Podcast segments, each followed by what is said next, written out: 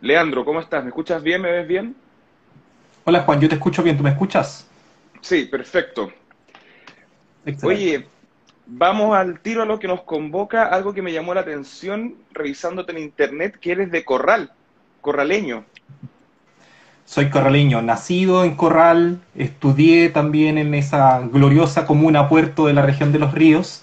Eh, tú la conoces, me imagino, ¿no? Sí, de hecho te quería preguntar, ¿todavía hacen esas eh, actuaciones de que llegan los españoles y llega un pirata y lo, apuñalan y lo matan y toda la cuestión? Sí. La reanimación histórica se llama, es la reanimación histórica de, la toma de Corral por parte del ejército patriota en ese momento para liberarlo de la corona española. Entonces sí, Se, sigue haciendo por pandemia, por supuesto, el año pasado no se hizo y este año en verano tampoco, pero se va a continuar haciendo. Y fíjate que es una importante fuente laboral de mucho joven allá. ¿En serio? Eh, porque durante esos meses, claro, le, reporta harto ingreso. Así que yo tenía muchos amigos que durante esa época trabajaban en eso y se la creen, se van creyendo el cuento como actores y van teniendo capacitación también como actores. Ah, buenísimo, ¿no? A mí yo fui muchas veces, sobre todo cuando era chico, yo siempre pasé mucho de mis veranos escolares en, niebla en particular, e íbamos a Corral y, te debo reconocer que también era un poco perturbador. Uno era chico y de pronto ves a alguien como ensangrentado, ahí uno se lo cree, pues es niño. ¿cachai? Entonces, no, pero genial. Oye, vamos a con un par de preguntas como para que la gente te conozca igual. Tú eres abogado de la Universidad Austral, em, candidato a senador por la región de los ríos, que técnicamente es la circunscripción 12. Y 12 eh, vas por el Frente Amplio. Y tengo una confusión ahí porque tengo entendido que tú eres eh, de comunes.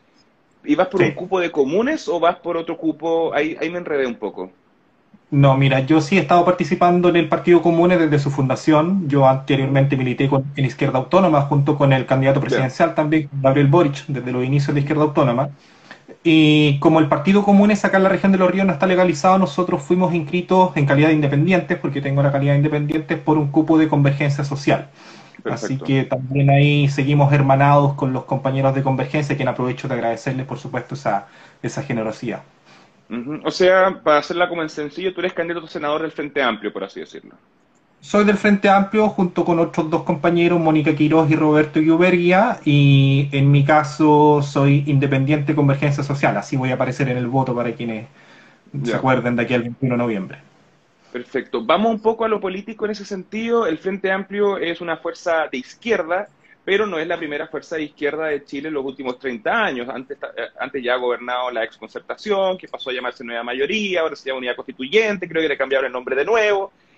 ¿Por qué aspiras al Senado en representación de tu región desde este grupo de izquierda y no en el otro grupo de izquierda? ¿Por qué el Frente Amplio?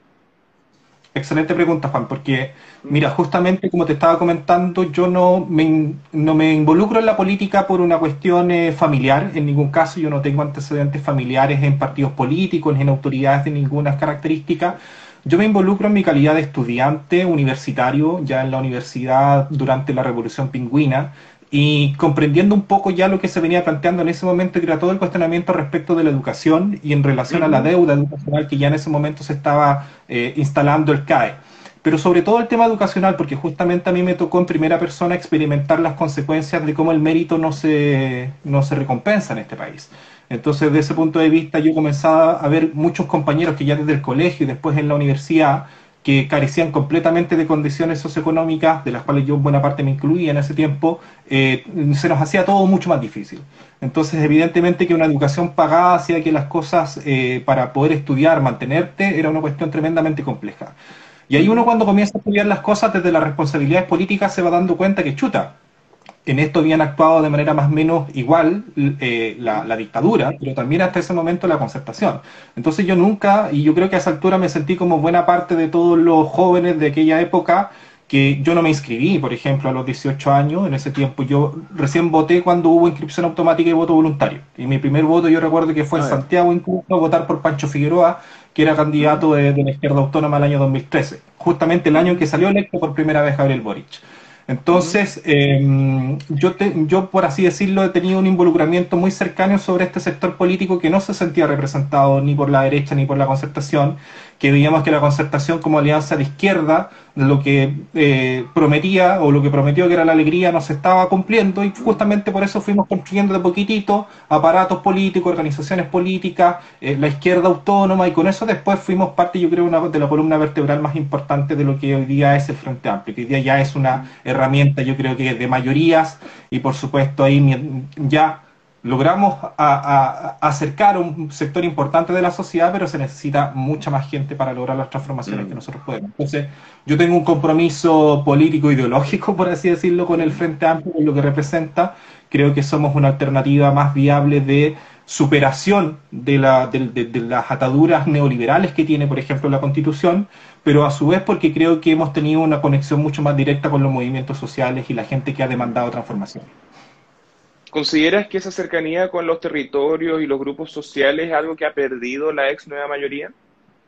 Mira, yo creo que sí. Yo creo que, de hecho, ellos mismos han hecho una autocrítica. Y, de, y, entre otras cosas, hay, mucha gente que era parte de la concertación, sobre todo el Partido Socialista, que se venía aproximando al Frente Amplio. Eh, nuestra candidatura hay muchos compañeros ex socialistas que forman parte justamente de, apoyar este, esta apuesta, porque lo sintieron al final de cuentas en, eh, en carne viva. Experimentaron cómo se fueron distanciando de la sociedad y poco a poco ya no tenían ni siquiera la manera de poder comprender lo que estaba ocurriendo. Eh, mm. Entonces, todo lo que ocurrió con el 2006, con el 2011, se ocupaban prácticamente las mismas respuestas, ojo, no muy distintas a las que después tuvo el gobierno de Piñera con el 18 de octubre. También cierta represión, intentar como eh, desarticular a los movimientos, pero no se comprendía que en el fondo lo que se estaban planteando eran cuestiones que ya estaban aquejando a buena parte de la, de la sociedad. Y yo creo que sí, que la concertación fue perdiendo ese anclaje. Ahora, otra cosa es con guitarra, y esto lo digo ahora, digamos, otra cosa es con guitarra porque es el, es el resultado también de más de 20 años de estar en el gobierno. Si el Frente Amplio estuviera en una posición similar, ojalá que no ocurra lo mismo. Pero a veces también uno ve que los parlamentarios que son electos por nuestro sector también se distancian justamente de los sectores sociales. Entonces es una cuestión que hay que estar permanentemente combatiendo, en mi criterio. Candidato, eh, en el último tiempo eh, se ha criticado mucho el rol del Senado en nuestro sistema político y principalmente desde su sector. De hecho, hace algunos pocos días vi un video, si no me equivoco, en TikTok de la diputada Camila Vallejos con la diputada Cariola, que son del Partido Comunista, pero son parte de la, de la coalición de ustedes, que critican fuertemente el Senado porque frenaría muchos proyectos y actualmente en la Convención Constitucional eh, se, podrá discutir si vamos a ser un país unicameral o si mantenemos el Senado y la Cámara de Diputados. Desde esa crítica, ¿por qué aspira usted ser senador? Sí, lo hemos conversado con mucha, con mucha gente acá, porque justamente yo concuerdo plenamente con la propuesta que forma en parte incluso del programa presidencial del Gabriel Boric de una, una sola Cámara creo que tiene que haber un Congreso unicameral. Ahora, ese Congreso unicameral no puede tener la composición actual. Y aquí vamos a entrar en una polémica súper importante con el resto de las fuerzas políticas, porque evidentemente el número importa. A propósito de lo que comenzábamos al comienzo, imagínate lo que le cuesta a un territorio postergado como las, comunas de la región de los ríos, la comuna de Corral, poder levantar una candidatura para que pueda salir electa. Inevitablemente le quedan los caminos y los tránsitos de acuerdos y alianzas con los partidos políticos, pero en estricto rigor, para poder territorializar la representación política y que de cierto modo distintas zonas alejadas que hoy día carecen de representación y no se centralice, necesitamos un Congreso que sea mucho más extenso. Yo apostaría incluso por el doble. Esto habría que analizarlo mucho más finamente, por supuesto, habría que ver la parte financiera, habría que ver también la parte de, eh, demográfica en relación a cómo va variando la representación política, pero evidentemente que 155 representantes más otros 60 en el Senado no da abasto para poder representar toda la diversidad que existe en la sociedad chilena. Un Congreso unicameral yo diría sí, pero en la medida en que justamente pueda ser capaz de garantizar la representación de territorios que hasta el momento siempre siguen postergados. Y, el Senado, por supuesto, el Senado jugado un rol de, de, traba a buena parte de los cambios y de las transformaciones, pero lo importante es que esa traba la ha ejercido porque ha tenido una composición binominal. De hecho, nosotros es primera vez que vamos a elegir tres senadores en esta pasada. Y si es que efectivamente lo que ha ocurrido en el último tiempo en el mapa político chileno, que por apruebo dignidad es una fuerza que aparece y irrumpe con fuerza, esperamos que esos tres senadores queden bien repartidos, con representación de la derecha, también de la concertación, y yo creo que van a tener inevitablemente, pero apruebo dignidad tiene que estar en el Congreso y tiene que estar en el Senado porque somos una voz que creo que a buena parte de la ciudadanía le comienza a hacer sentido nuestros planteamientos y propuestas. Candidato, usted se refiere a que ya haya una Cámara, la de diputados, pero que ésta tenga más diputados. Sí, o sea, eh, sí, pues tiene que tener más representantes. No sé si se van a seguir llamando diputados al final de cuentas, porque la lógica de diputados y senadores justamente es esta bajo esta nomenclatura eh, de dos cámaras pero, pero de cierto modo tiene que haber una composición mucho, mucho, mucho mayor, 155, más de 250 representantes perfectamente que pesarlo, pero esto hay que calcularlo en función justamente de los distritos, tendría que hacerse todo un redistritaje del país como ya se hizo hasta hace unos pocos años atrás. ¿Considera que tal vez como una propuesta un poco complicada, considerando que hay un fuerte cuestionamiento a la cantidad de autoridades y a los sueldos que estos reciben, además de, eh, de que es plata fiscal? Sí, no, yo, yo, yo, yo estoy seguro que es una discusión complicada y es una discusión que fundamentalmente le va a tocar a la Convención Constitucional. Y en ese sentido, nosotros, si llegamos a salir electos, tenemos que tener la disposición a defender y a respetar los acuerdos de la Convención Constitucional. Que si eso implica la reducción de nuestro periodo de, ejercicio, en nuestro caso no tenemos ningún inconveniente. Y si alguien se quiere repostular, se repostulará y digamos para el nuevo órgano que se, que se cree. Pero efectivamente va a ser una discusión compleja y la parte económica va a ser tremendamente importante. Mira, yo creo que en Chile es un insulto a la mayoría de la sociedad chilena todo lo ganan los diputados y senadores en ejercicio y evidentemente eso tiene que implicar una, una rebaja considerable, yo diría el 50% de la dieta parlamentaria que actualmente reciben cada uno. Perfecto. Vamos a materia de propuestas para el Senado desde el punto de vista de la región de los ríos. Si yo tuviera que preguntarle, candidato, unas dos banderas clave de su candidatura como senador de la región de los ríos, ¿cuáles serían esas? Mira, hay dos cosas importantes. Uno que tiene que ver con la descentralización de la descentralización que le hemos llamado, porque la región de los ríos es una, es una es el arquetipo de eh, la, la, demanda por la descentralización en el país. Acuérdate que del, primer dibujo de regionalización que hubo desde el año 74 no se crearon nuevas regiones hasta justamente la creación de la región de los ríos y que fue una lucha de décadas. De hecho, comenzó justamente en el año en que se eh, hizo esta regionalización y nos dejaron junto a la región de los ríos con lo que ahora es la región de los lagos y que antes nosotros éramos parte de, aquella. Entonces, lo que ha ocurrido ya con más de 10 años de región de los ríos es, ha sido un avance importante, por supuesto, eh, pero también por otra parte hemos replicado a nivel territorial una centralización con el resto de los territorios y de las comunas de, la región. Eh, no por nada mi candidatura junto con otras candidaturas que son que van con el Frente Amplio provienen de comunas y eso necesariamente está relacionado con una necesidad de hacernos ver, de hacernos escuchar. Y justamente, lamentablemente, acá en la región de los ríos, todo se ha concentrado un poco en la toma de decisiones, el poder político y también los financiamientos hacia lo que es la, capital regional, Valdivia, y los grandes poblados, como algunas comunas más grandes, pero hay sectores que han quedado postergados. Y hay sectores que esa cuestión es importante porque mientras, por ejemplo, la comuna de Valdivia puede trazarse perfectamente, entrar al siglo XXI como una ciudad modelo con los cambios que se pueden hacer desde la alcaldía de Carl Adman, en el caso del resto de las comunas todavía estamos lidiando con aspectos básicos de modernización eh, elemental, digamos, o sea, la disposición de servicios básicos, la disposición de los recursos hídricos y todos esos temas son asuntos más de índole sanitaria básica incluso, que, que, contrastan entre un, entre un dibujo y otro. Por eso hay que descentralizar la descentralización, al final de cuentas, que ya ocurrió, hay que seguirlo descentralizando para que los territorios crezcan de manera equilibrada. Y lo segundo, evidentemente, para esta región es tremendamente importante avanzar, avanzar hacia un compromiso por una región verde. Eh, acá en la región de los ríos hay una tensión que evidentemente existe, al igual como en el resto de las regiones, entre un eh, entorno eh, natural muy rico y muy importante y muy vinculado también a la cultura local, a sus comunidades, donde también hay comunidades indígenas, pero que contrasta con la inversión, que a veces es inversión eh, empresarial, que busca proyectos que afectan al medio ambiente. Acá este va a ser un tema tremendamente potente, o sea, ya lo está haciendo, siempre lo ha sido, pero va a seguir siendo un tema potente porque justamente la disposición de recursos naturales de nuestra región es, yo creo, privilegiada en relación a otros eh, sectores del país, pero allí va a ser necesario que vayamos avanzando hacia un pacto, por eso yo hablo de un, de un, de un compromiso por una región verde, porque allí todas las fuerzas políticas y más allá de nuestra diferencia tenemos, tenemos que lograr comprender que el desarrollo tiene que existir, el crecimiento económico tiene que existir, el empleo hacia las comunidades tiene que existir, pero nunca avasallando, al final de cuentas, depredando los recursos naturales que son lo que nos da la riqueza, al final de cuentas, de la región.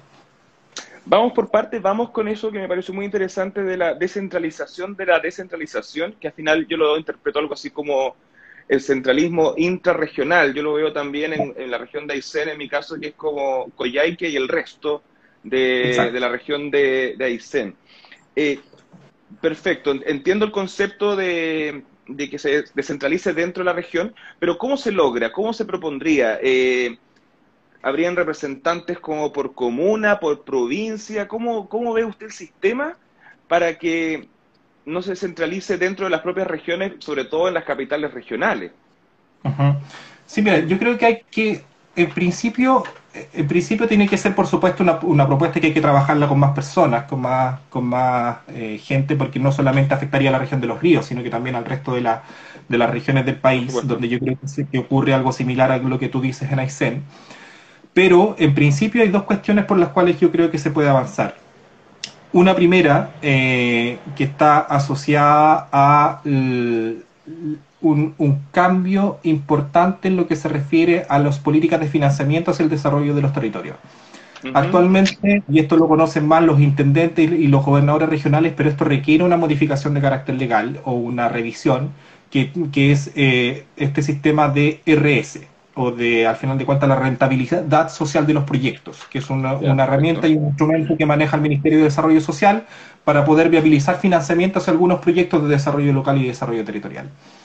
Mm. Esa forma de comprender el desarrollo asociada puramente a una cierta rentabilidad social que tiene unos indicadores específicos que maneja el Ministerio de Desarrollo Social necesita una modificación en su espíritu, eh, eh, en su forma de concebirla, porque el desarrollo evidentemente que es desequilibrado. Entonces, si ocupamos una, una herramienta estandarizada, como actualmente lo es la rentabilidad social para todas las regiones y para todos los territorios, siempre al final de cuentas los recursos se concentran en los mismos lugares que son los lugares con más densidad demográfica, con las mismas necesidades, pero resulta que los sectores más chicos, más alejados, nunca se conectan con, esa, con, esa, con esos eh, financiamientos y, proyectos de desarrollo.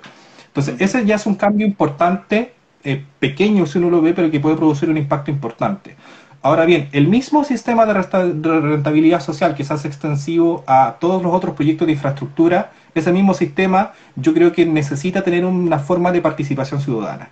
No puede quedar únicamente la rentabilidad social y la decisión sobre los proyectos de financiamiento anclada puramente en las autoridades eh, técnicas de un ministerio, sino que tiene que haber una forma de consulta un, poco más vinculante para que las comunidades puedan incidir en aquello.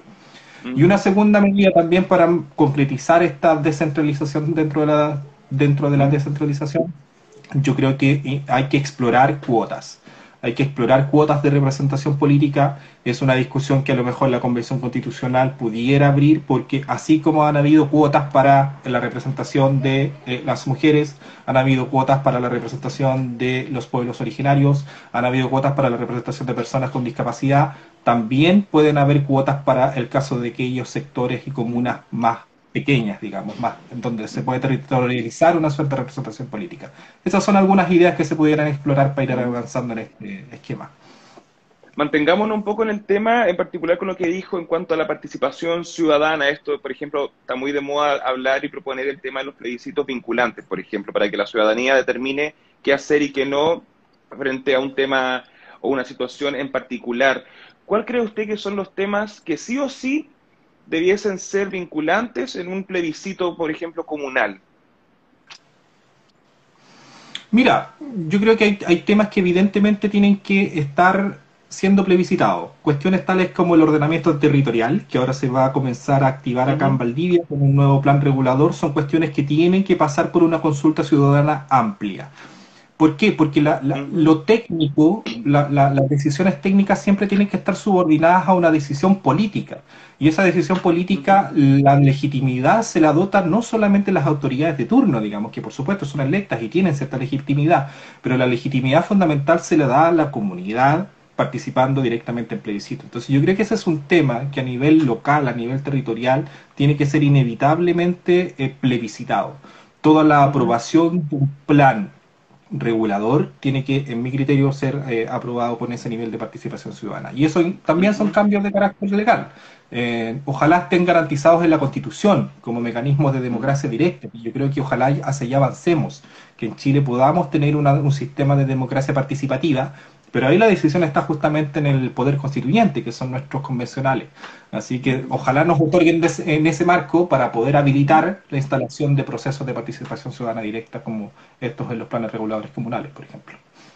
Pasemos ahora a lo segundo que mencionó, que tiene que ver con esto de la región verde. Me, gustó ese concepto. ¿Cómo se puede trabajar en una, hacia una región verde en el caso de la región de los ríos? Se lo pregunto también porque tengo el recuerdo de varias veces que he ido a Valdivia, del camino de Valdivia Niebla, por ejemplo, eh, que se ve verde, precioso, cerca de donde está el Canelo, eh, pero son pinos. Son pinos y que de, verano intermedio que voy está podado y después salen pinos de nuevo. Entonces, ¿cómo, ¿cómo se trabaja esto? Sí, mira, nuestra región ha tenido un historial justamente de problemas de relación del desarrollo económico con el medio ambiente que han sido históricos. O sea, en lo que tú señalas que es el desarrollo de la industria forestal fue una crisis bastante importante que se produjo en los años 80 acá en la región de los ríos y eso era por la ausencia de marco regulatorio. Eh, yo soy de Corral y la portuaria de Corral que se instala ahí en el puerto que produjo un impacto ambiental importante eh, se instala antes, el año 92, antes de que se dicte la ley de bases de, eh, medio ambiente, que, fue, que es del año 1994. Entonces, no había una conciencia, no había una cultura, al final de cuentas, de protección del medio ambiente que es reciente y, que en ese sentido hay que seguirla profundizando sobre pactos más, más comprometidos entre los distintos actores políticos. Lamentablemente, y por eso yo insisto en este punto, lamentablemente hay sectores políticos que creen que hay que eh, hacer priorizar el desarrollo económico, aunque eso implique un sacrificio del medio ambiente. Pero hay cientos de ejemplos a nivel nacional, a nivel territorial, también en la región de los ríos y a nivel internacional de cómo se pueden hacer conciliar ambas cosas. Y para eso yo tengo propuestas, pero sobre todo que hay que incorporarse ya a un circuito, porque nuestra región tiene un circuito de organizaciones socioambientales y defensa del medio ambiente que son muy potentes, que, son, eh, que están muy avanzadas en distintas materias por ejemplo, la ley de humedales es una ley que prácticamente fue hecha para la región de los ríos. También la, ley que se refiere a, la navegación por, los ríos, digamos, por la navegación de, los cursos de ríos de acá de la región. Entonces, acá hay, ya hay una masa crítica importante que hay que articular y que hay que comprometer. Y no podemos andar las autoridades políticas por una parte y la sociedad civil por otra. Aquí hay que construir algún acuerdo político un poco más más amplio entre los distintos actores y desde allí posicionarse a generar eh, formas de preservación, eh, formas al final de cuentas de que no se desincentive la inversión, sino que esta inversión tenga que también ajustarse a los requerimientos de lo que es la producción verde y limpia en el siglo XXI, que no solamente es una tendencia acá, sino que es una tendencia a nivel global. Genial. Candidato, ahora que lo mencionó y también ya para ir cerrando, eh, usted mencionó los humedales. Valdivia básicamente es como un gran humedal. Eh, ¿Qué está pasando actualmente en la, en la capital regional con los humedales? me he enterado de ciertas polémicas en relación a, la, a, lo inmobiliario versus humedales. ¿Qué pasa ahí y qué se podría hacer en el caso de que usted sea electo senador? Sí, mira, justamente es un tema eh, que proviene de esta desregulación. Acá hay cientos de proyectos, no voy a nombrarlos porque hay evidentemente una, una, situación de responsabilidades administrativas que incluso yo creo que están involucradas, pero hay cientos de proyectos y es de conocimiento público, digamos, de proyectos inmobiliarios que han tenido una instalación directa en los humedales y eso ha tenido un impacto directo en el, en el, en el ecosistema ambiental, pero también en las comunidades que viven alrededor. Y esa es una cuestión que yo creo que va a seguir ocurriendo en la medida en que no venga, y ese es un punto importante que nosotros queremos colocar sobre la mesa, en la medida en que no venga un proyecto de reforma legal sobre que sea capaz de modernizar las relaciones económicas y las relaciones patrimoniales con el suelo.